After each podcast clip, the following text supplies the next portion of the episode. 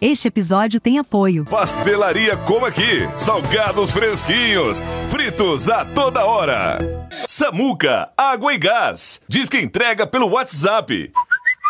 Levamos até você com toda rapidez e segurança. Samuca, água e gás.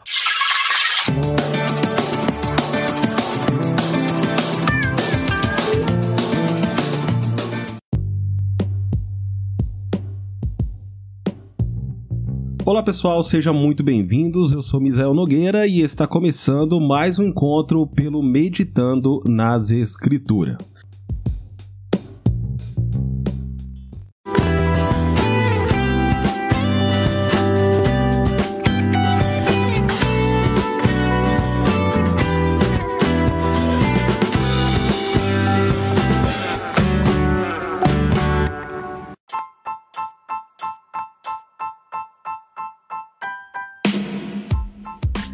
Você que está nos acompanhando, nós estamos numa série chamada Salvação Antigo Testamento. No episódio passado, começamos essa série falando sobre salvação à luz do Pentateuco e hoje vamos começar falando sobre salvação à luz dos livros históricos. E você não perde por esperar, porque está sensacional, pessoal.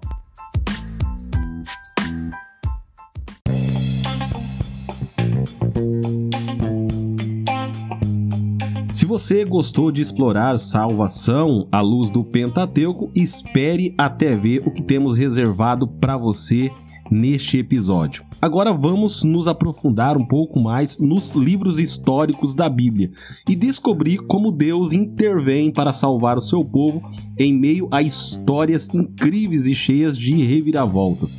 Ao longo dos livros, veremos que a salvação é apresentada em meio a guerras, conflitos, traições e como a fé e a obediência são fundamentais para a obtenção dessa salvação.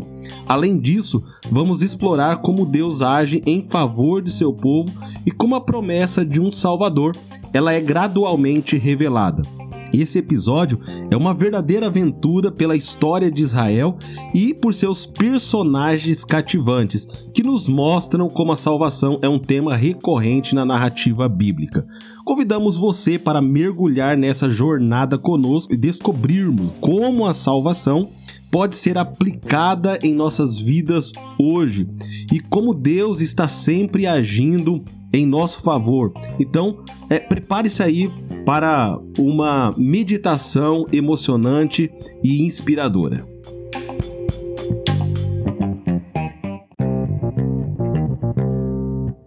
Bom, pessoal, então vamos começar então a explorar os livros históricos e a observar um pouco sobre esse processo de salvação. Um texto que eu acho bastante forte do livro de Josué é Josué capítulo 24, versículo 15, que diz assim: Escolhei hoje a quem servais, se aos deuses a quem serviram vossos pais, que estavam da além do rio, ou aos deuses dos amorreus, em cuja a terra habitais. Porém, eu e minha casa serviremos ao Senhor. Então já começa a perceber aí que Josué tem uma convicção daquilo que ele serve. Ele tem um conhecimento a respeito do Deus que ele serve. O nome original de Josué era Oséias, que significa salvação em hebraico. Moisés mudou seu nome para Josué, que significa o Senhor é salvação, para enfatizar a importância de sua missão. Josué foi um dos doze espiões enviados por Moisés para explorar a terra prometida. Ele e Caleb foram os únicos que voltaram com um relatório encorajador, mostrando fé e confiança em Deus, de que eles poderiam conquistar a terra apesar dos desafios. Antes de liderar Israel na conquista da terra prometida, Josué serviu como um valente guerreiro e general do exército de Israel. Ele recebeu treinamento militar durante a jornada no deserto. Josué foi escolhido pessoalmente por Deus para liderar Israel após a morte de Moisés. Ele recebeu uma comissão divina e direta e foi capacitado com coragem e sabedoria para enfrentar os desafios que estava por vir. Durante a conquista de Jericó, Josué seguiu estratégias militares pouco convencionais. Em vez de usar armas tradicionais, ele e o povo marcharam ao redor das muralhas da cidade durante sete dias, e no sétimo dia as muralhas desabaram ao som de trombetas. Josué também conduziu uma batalha em Gibeão, onde os israelitas estavam em desvantagens. No entanto, ele confiou em Deus através de uma tática surpresa, conseguiu uma grande vitória sobre os inimigos. Josué demonstrou uma liderança sábia ao dividir a terra conquistada entre as tribos de Israel. Ele levou em consideração as necessidades e os pedidos da, das tribos e conseguiu que cada uma recebesse uma parte justa da herança. Além de ser um líder militar e político, Josué também foi um exemplo de devoção a Deus. Ele se esforçou para cumprir os mandamentos do Senhor e encorajou o povo de Israel a permanecer fiel à sua palavra. Ao se aproximar da sua morte, reuniu todas as tribos de Israel em Siquém para renovar a aliança com Deus. Ele lembrou o povo das bênçãos e também das advertências, incentivando-os a escolher o caminho da salvação. Josué é lembrado como um dos grandes líderes de Israel que cumpriu a missão de conduzir o povo à terra prometida. Ele deixou um legado de coragem, fé e obediência, inspirando gerações futuras. O livro nos aponta para a salvação final de Deus. A terra prometida não é apenas um lugar físico, mas um sinal do reino vindouro de Deus. Vemos como Deus está trabalhando através de Israel para cumprir o seu plano de redenção para toda a humanidade. Portanto, o livro de Israel apresenta a salvação de Deus através da liderança de Josué e dos líderes de Israel que confiavam em Deus e obedeceram a sua vontade. Vemos a fidelidade e a graça de Deus em cumprir as suas promessas e como ele está trabalhando para estabelecer o seu reino. O livro também aponta para a salvação final de Deus, um reino de justiça de um modo geral. Então, chegamos no livro de Juízes. E um capítulo que me chama bastante atenção é Juízes, capítulo 21, versículo 25. Naqueles dias não havia rei em Israel. Cada um fazia o que era bem aos seus olhos. Então aqui a gente já vê que vai ter um problemão aqui, pessoal. Ó, vamos ver um, um resumão sobre esse livro de Juízes. O livro de Juízes descreve um período turbulento da história de Israel após a morte de Josué em que a nação viveu um ciclo repetitivo de pecado, opressão, arrependimento e libertação. O livro destaca a importância dos juízes, líderes carismáticos escolhidos por Deus para liderar Israel da opressão estrangeira. Alguns dos juízes mais conhecidos e mencionados no livro são Otiniel, Eude, Débora, Gideão, Jefté e Sansão. Débora é uma figura proeminente no livro de Juízes. Ela era uma profetisa e uma mulher mencionada como juíza em Israel.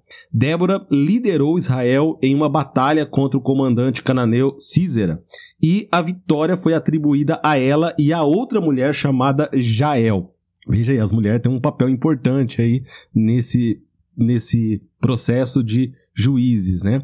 Gideão foi um dos juízes mais conhecidos de Israel.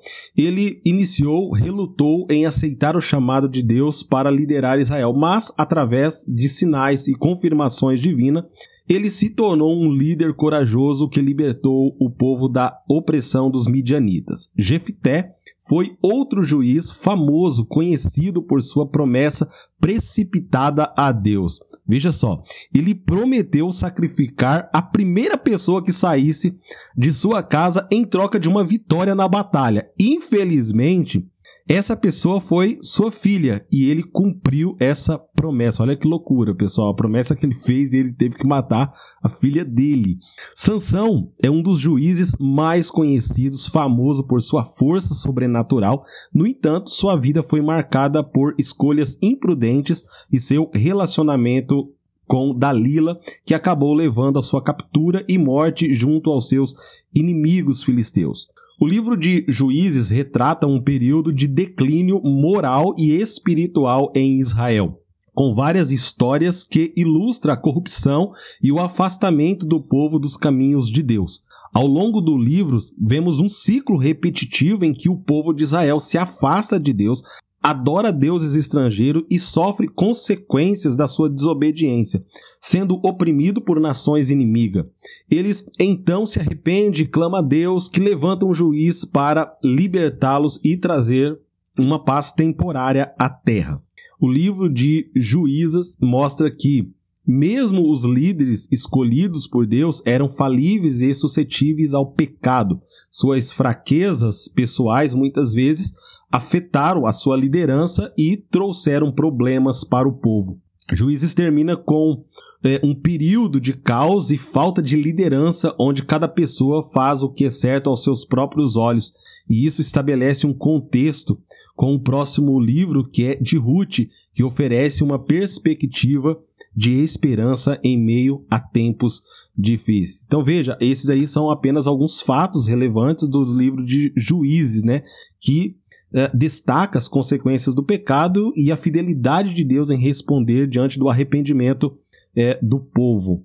E é muito interessante que quando você lê o livro de Juízes, você sempre vai ver uma expressão: e o povo fizeram o que era mal aos olhos do Senhor, ou o povo fizeram novamente. Então, é, é como a gente falou aqui, é um processo é, de declínio moral e espiritual e repetitivo, né? Não era algo assim que eles faziam, se arrependia e, e, né, e voltava a, a ter essa fidelidade diante de Deus. Não, eles sempre estavam caindo novamente, beleza? Então, como podemos analisar esse processo de salvação? Ao longo do livro, vemos que a salvação de Deus é mais do que simplesmente libertação física do inimigo. Ele está interessado em libertar o povo de Israel da opressão do pecado e da idolatria. A desobediência é, leva à opressão e sofrimento, mas quando o povo se volta para Deus, ele envia um juiz para trazê-los de volta ao caminho da retidão e da justiça. Podemos ver um processo de salvação como um paralelo com a salvação oferecida por Deus em nossa vida. Quando nos desviamos do caminho de Deus, podemos enfrentar sofrimentos e opressão. No entanto, se clamarmos a Deus, Ele está pronto e disposto a nos libertar e nos trazer de volta ao caminho da vida eterna. O livro de Juízes apresenta uma salvação de Deus como um processo de libertação de todas as formas de opressão do pecado. Vemos a fidelidade de Deus em escolher e enviar juízes para libertar o povo e trazê-los de volta a esse caminho da retidão. Podemos ver esse processo de salvação que ele é contínuo em nossas vidas e como podemos clamar a Deus para libertar da opressão do pecado.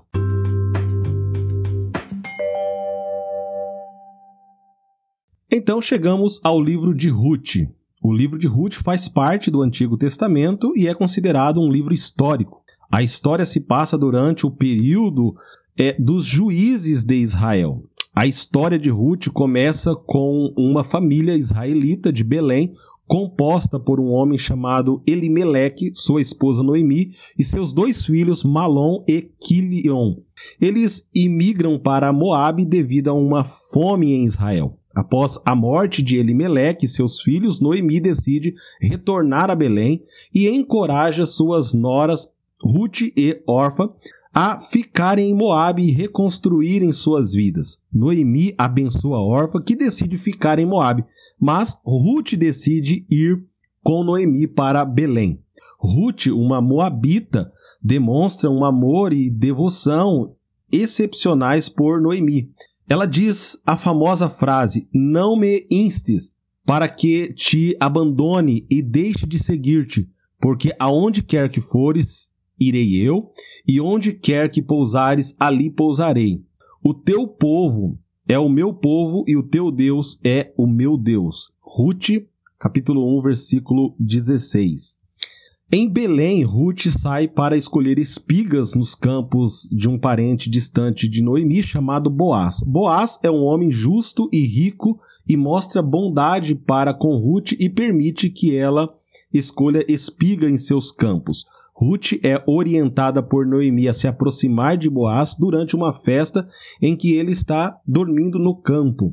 Ela se deita aos seus pés e no dia seguinte Boaz se oferece para resgatar a propriedade de Elimeleque e se casar com Ruth. Boaz encontra um parente mais próximo que tinha direito de resgatar a propriedade de Elimeleque. No entanto, esse parente distante uh, desiste do direito de resgatar, permitindo que Boaz se case com Ruth. Boaz e Ruth se casaram e tem um filho chamado Obed, que se torna avô do rei Davi. Portanto, Ruth se torna uma ancestral direta de Jesus Cristo. Olha só, aqui a gente já começa a enxergar picos ali da desse processo de salvação. Então, o livro de Ruth destaca a bondade, lealdade e generosidade, fidelidade de Deus que é recompensada por Deus ao ser incluída na linhagem messiânica. O livro de Ruth é um testemunho da providência de Deus e de como ele pode transformar situações difíceis em bênçãos abundantes. Então vamos tentar entender um pouquinho dessa história aqui e ver como que a gente pode talvez encaixar alguma coisa desse processo de salvação aqui dentro. Boaz, por sua vez, esse que casou-se com Ruth, ele representa a redenção e salvação, pois ele acolhe Ruth e Noemi em sua casa, se tornando o redentor que traz a família de volta à comunidade e à bênção de Deus. Assim, o livro de Ruth nos mostra que Deus pode trazer salvação por meio de pessoas comuns e que sua graça não está limitada a uma nação ou, a um povo particular, mas se estende a todos aqueles que o buscam com sinceridade. Chegamos então aos livros de 1 e 2 Samuel. 1 e 2 Samuel são dois livros históricos do Antigo Testamento e narra a transição de Israel de um sistema de governo baseado em juízes para um reino unificado sobre, uh, sobre os reis Saul, Davi e Salomão. Samuel é uma figura proeminente nos livros. Ele foi um profeta, sacerdote e o último juiz de Israel. Samuel foi instrumental na unção de Saul como o primeiro rei de Israel e posteriormente ungiu Davi como o seu sucessor. Saul se tornou o primeiro rei de Israel e ele foi escolhido por Deus, mas acabou desobedecendo às instruções divinas, sofrendo consequências por suas ações. Saul demonstrou instabilidade emocional e ciúmes em relação a Davi. Davi é uma das figuras mais importantes do Antigo Testamento. Ele foi ungido como rei por Samuel enquanto ainda era jovem e se tornou um líder sábio e corajoso. Davi é conhecido por suas conquistas militares, sua habilidade como músico e poeta, compondo muitos salmos, e por seu relacionamento com Deus. Davi é conhecido por sua famosa batalha contra o gigante filisteu Golias, onde derrotou o gigante com uma pedra lançada de uma funda. Essa vitória trouxe a fama, reconhecimento a Davi e marcou o início da sua ascensão como um líder militar. Durante o reinado de Saul, Davi se tornou um fiel servidor do rei e também um amigo íntimo de seu filho Jonathan. No entanto, a crescente popularidade de Davi e a inveja de Saul o levaram a perseguir Davi e tentar tirar a sua vida. Após a morte de Saul, Davi foi ungido como o segundo rei de Israel, e ele estabeleceu Jerusalém como a capital unificada e trouxe a arca da aliança para lá, tornando Jerusalém o centro da adoração. Davi é lembrado como um rei justo e um adorador fervoroso. Ele escreveu muitos salmos representantes do livro de Salmos e estabeleceu o tabernáculo como um lugar central da adoração.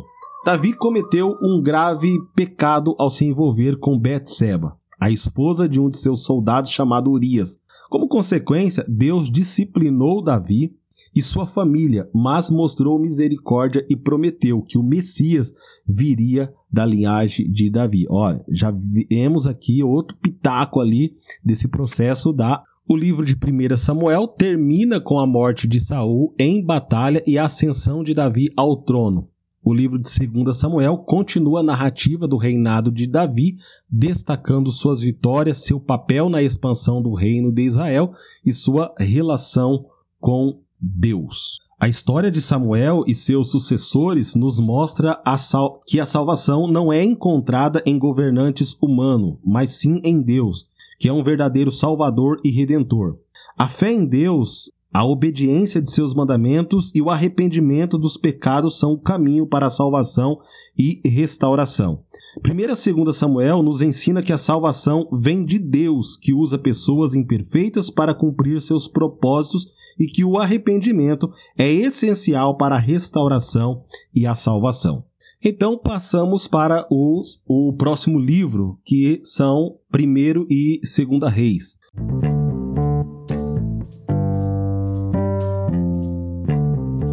Os livros de 1 e 2 Reis são considerados livros históricos do Antigo Testamento da Bíblia.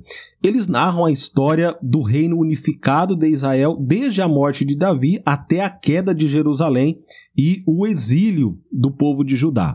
Primeira Reis começa com a morte do rei Davi e a ascensão de seu filho Salomão ao trono. Salomão é conhecido por sua sabedoria, riqueza e pela construção do Templo de Jerusalém. Durante o reinado de Salomão, Israel atingiu o auge de seu poder e influência. Ele construiu o magnífico Templo de Jerusalém e expandiu o comércio e a diplomacia de Israel e após a morte de Salomão, o reino de Israel foi dividido em duas partes: o reino do norte, conhecido como Israel ou Reino de Israel, e o reino do sul, conhecido como Judá ou Reino de Judá. Os livros de 1 e 2 Reis destacam os diferentes reis que governaram tanto Israel quanto Judá. Alguns desses reis foram fiéis ao Senhor e buscaram seguir seus caminhos, enquanto outros se afastaram da adoração a Deus e se envolveram com a idolatria e a injustiça. Profetas desempenharam um papel crucial nos livros de 1 e 2 Reis. Elias e Eliseu são dois profetas proeminentes que confrontaram os reis e chamaram o povo ao arrependimento e ao retorno a Deus. O rei Acabe e sua esposa Jezabel são figuras notáveis nos livros de 1 e 2 Reis. Eles introduziram a adoração a Baal em Israel e perseguiram profetas de Deus. Elias desafiou Acabe e enfrentou os profetas de Baal em uma famosa disputa no Monte Carmelo. O Reino do Norte e Israel é, experimentou um declínio espiritual e moral mais rápido do que o Reino do Sul. Israel foi conquistado pelo Império Assírio e seu povo foi levado para o exílio. Judá, o reino do sul, teve reis tanto justos quanto ímpios. Alguns reis, como Ezequias e Josias, lideraram reformas religiosas e tentaram trazer o povo de volta à adoração a Deus, mas, no entanto, o pecado persistente levou à queda de Judá diante do Império Babilônico. O livro de 2 Reis termina com a destruição de Jerusalém e do templo pelos babilônicos. O povo de Judá foi levado para o exílio na Babilônia, marcando o fim do reinado de Judá e estabelecendo um período de exílio para o povo de Deus. Esses são alguns fatos relevantes sobre os livros de 1 e 2 Reis. Eles narram a história é, dos reinos de Israel e Judá, destacando os reis, os profetas e os eventos que levaram à queda de ambos os reinos. No entanto, é, podemos enxergar alguma coisa aqui da salvação. Mesmo em meio a essas histórias de falhas humanas, podemos enxergar o processo de salvação de Deus em ação. Vemos a promessa de Deus sendo cumprida através da linhagem de Davi, que é preservada, apesar de muitas ameaças e perigos que enfrenta. Também vemos profetas fiéis sendo levantado para confrontar os reis e chamar o povo de volta à obediência a Deus. E isso nos leva ao próximo livro, que é Crônicas. Então vamos ver é, os principais fatos relevantes de 1 e 2 Crônicas. Os livros de 1 e 2 Crônicas são livros também históricos do Antigo Testamento e eles fornecem uma perspectiva detalhada sobre a história de Israel, desde a criação até o exílio da Babilônia, na Babilônia, em, com ênfase especial na história do reino de Judá. Primeira Crônicas começa com a genealogia que traçam a linhagem desde Adão até os dias de Davi. Essas genealogias estabelecem uma conexão histórica com os eventos anteriores e enfatizam a continuidade do povo de Deus. Os livros de crônicas dão uma ênfase especial à adoração e ao serviço do Templo de Jerusalém. Eles detalham os arranjos musicais, os sacerdotes, os levitas e as práticas de adoração instituída por Davi e Salomão. Primeira Crônicas destaca o reinado de Davi e a escolha de Jerusalém como a capital unificada de Israel. Ele narra a conquista de Davi sobre os filisteus, seu desejo de construir um templo e sua preparação para a construção do mesmo. Segunda Crônicas continua a história dos reis de Judá e enfoca o reinado de Salomão. Salomão é conhecido por sua sabedoria, sua construção do templo em Jerusalém e a sua fama em toda a terra. Os livros de crônicas registram a construção e a dedicação do magnífico Templo de Jerusalém, que se tornou o centro da adoração e da vida religiosa em Judá. Além disso, destaca os sucessores de Salomão, tanto aqueles que seguiram os caminhos do Senhor, quanto aqueles que se desviaram para a idolatria e a injustiça. Ele descreve profetas que foram enviados por Deus para chamar o povo ao arrependimento e adverti-los sobre consequências de seus atos. Em 2 Crônicas, termina com a a queda de Jerusalém diante do Império Babilônico e a destruição do templo. O povo de Judá é levado para o exílio na Babilônia, cumprindo as advertências do profeta. Ao contrário dos livros de reis que cobrem a história de Israel e Judá, os livros de crônicas têm um foco principal em Judá, destacando os aspectos espirituais e religiosos da nação. Os livros de 1 e 2 Crônica são uma fonte valiosa de informações sobre a história, genealogia, adoração do serviço do templo de Jerusalém, e eles enfatizam a importância da adoração a Deus e fidelidades aos seus mandamentos e as consequências de sua desobediência. Assim, podemos enxergar o processo de salvação como a manifestação e a fidelidade de Deus em meio à história de seu povo, sua preocupação com a obediência à sua lei e a preparação do caminho para a vinda do Messias. E agora vamos ver o livro de Esdras. O livro de Esdras é um livro do Antigo Testamento e registra eventos ocorridos durante o retorno dos exilados judeus da Babilônia para Jerusalém e a subsequente restauração da cidade e do templo. Esdras era um sacerdote e escriba judeu que desempenhou um papel fundamental no retorno do exílio e na reorganização religiosa e social de Jerusalém. O rei persa Ciro emitiu um decreto permitindo que os judeus retornassem a Jerusalém e reconstruíssem o templo. Esdras liderou um grupo de exilados judeus nesse retorno. Ao chegar a Jerusalém, Esdra ficou chocado ao descobrir que o povo judeu havia se misturado com outras nações e estavam envolvidos em práticas contrárias à lei de Deus. Ele convocou o povo ao arrependimento e à separação das práticas pagãs. Esdra restaurou a leitura pública da lei de Moisés ensinando e explicando seu significado ao povo. Ele convocou o povo a obedecer à lei e a se purificar de casamentos com mulheres estrangeiras. O livro de Esdras descreve a reconstrução do Templo de Jerusalém e a celebração da Páscoa, uma festa que havia sido negligenciada durante o exílio. Esdras enfrentou resistência e oposição tanto de estrangeiro como de judeus corruptos que se beneficiaram da situação caótica em Jerusalém. O livro de Esdras registra a chegada de um segundo grupo de exilados liderados por Neemias, que desempenhou um papel importante na reconstrução dos muros de Jerusalém. Esdras desempenhou um papel na restauração da adoração, na organização do culto e no templo. Ele reintroduziu os rituais e sacrifícios de acordo com a lei de Moisés. Então, o livro de Êxodo termina com uma lista de genealogia que traça uma linhagem dos sacerdotes e levitas até o tempo de Esdras. Então, esses são alguns fatos relevantes sobre o livro de Esdras, e ele retrata a restauração do povo judeu após a, o exílio da Babilônia e enfatiza essa importância da obediência à lei de Deus e a necessidade de separação dos povos pagãos. O livro destaca o papel de Esdras como um líder espiritual e reformador em Jerusalém. Assim, o livro de Esa demonstra um processo de salvação é, que envolve tanto a restauração da adoração a Deus como a obediência à sua lei. Através da reconstrução do templo e da obediência à lei, o povo de Israel foi salvo de sua situação de exílio e pôde renovar a aliança com o Senhor.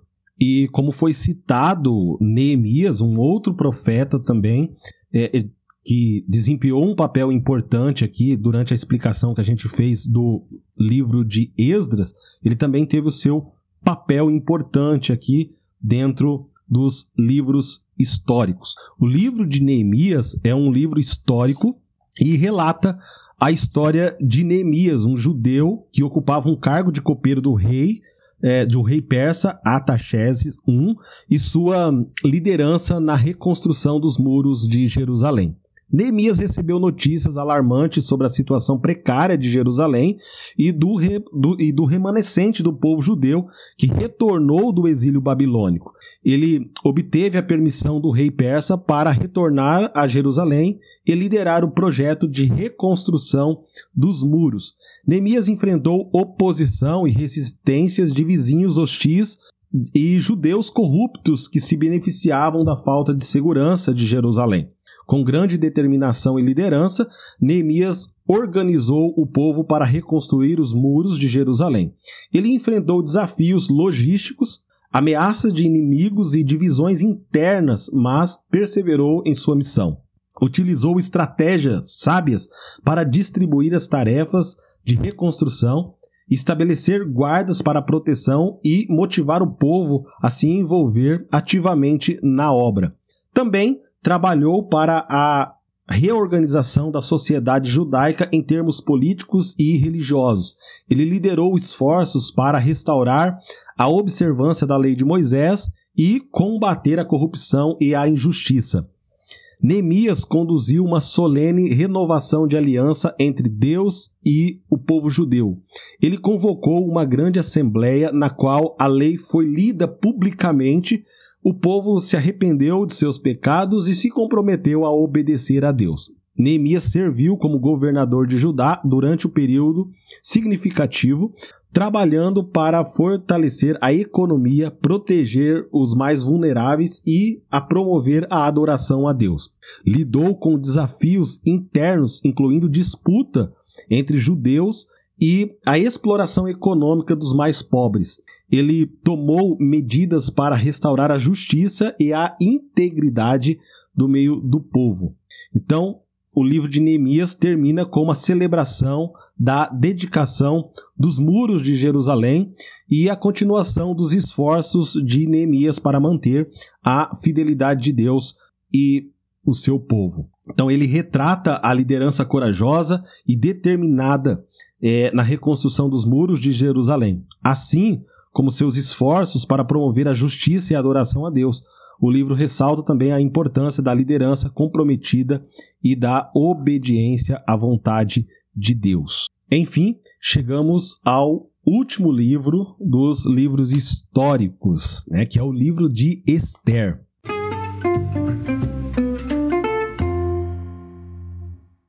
O livro de Esther narra a história de uma jovem judia que se torna rainha da Pérsia e desempenha um papel crucial na proteção do seu povo e da destruição.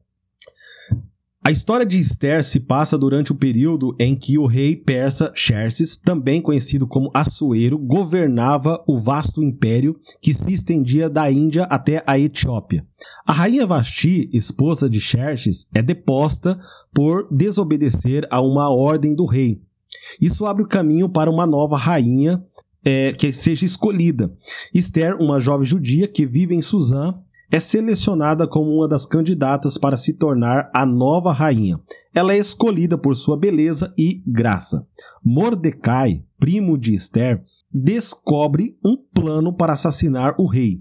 Ele relata um complô e salva a vida de Xerxes. Esse evento é registrado nos registros reais. Amã, um dos oficiais do rei, se torna um inimigo dos judeus. Ele persuade o rei a emitir um decreto para exterminar todos os judeus do Império Persa. Mordecai pede a Esther que interceda em favor de seu povo. No entanto, Esther hesita inicialmente, temendo por sua própria vida, pois se apresentar diante do rei sem ser convocada poderia resultar em morte. Esther toma coragem e decide ir até o rei. Ela faz um banquete para o rei e Amã e durante o evento revela a trama de Amã e pede que o rei proteja seu povo. O rei fica furioso com Amã e condena a morte. Ele emite um novo decreto permitindo que os judeus se defendam contra seus inimigos. Os judeus são poupados da destruição planejada e eles celebram a festa do Purim para comemorar a vitória e a libertação. Então, esses são alguns fatos relevantes sobre o livro de Esther. Ele retrata a coragem e a sabedoria de Esther ao interceder em favor de seu povo e a providência divina em proteger da ameaça de destruição. O livro também destaca a importância de agir corajosamente e confiar em Deus mesmo em situações desafiadoras. Então, pessoal, terminamos esse episódio falando sobre salvação à luz dos livros históricos. Então, percebe que foi momentos bastante é, conflituosos, difíceis que Israel enfrentou. Mas em todos esses momentos, a gente vai ver Deus cuidando de certa forma desse povo. Mesmo eles tendo sido levados para o exílio e lá na verdade foi uma escola para eles de como se empanturrar com a idolatria. E depois que esse povo volta do exílio, né, dificilmente você vai ver esse povo se envolvendo tanto com a idolatria. Porque Deus permite que esse povo vá. Mas como Deus tem um plano para trazer ao mundo a pessoa mais importante que já pisou nessa terra, você vai ver que todo esse processo de exílio, ele tinha uma hora para começar e teve um tempo para terminar, porque Deus tinha um plano para com Israel. Então ele precisava de um povo que seguisse à risca os seus mandamentos, a sua vontade, para que o Messias viesse. Então ele faz gerar do nada essa nação, vindo lá da, da descendência de Abraão, faz essa nação se tornar uma nação forte e poderosa e dá para esse povo uma lei forte, para que esse povo permaneça no propósito para trazer Cristo para a história. Então, a gente vê aqui um cuidado excepcional de Deus para com essa nação, mesmo fazendo com que eles pagassem ali pelos seus pecados, pela sua decadência moral e também espiritual, beleza? Espero que você tenha entendido toda essa história, todo esse resumo que a gente fez aqui sobre a salvação à luz como que é, à luz dos livros históricos, como que todo esse processo aconteceu com a nação de Israel. Espero que você tenha entendido e nos vemos aí nos próximos episódios para conversar mais sobre esse assunto, que é salvação à luz do Antigo Testamento.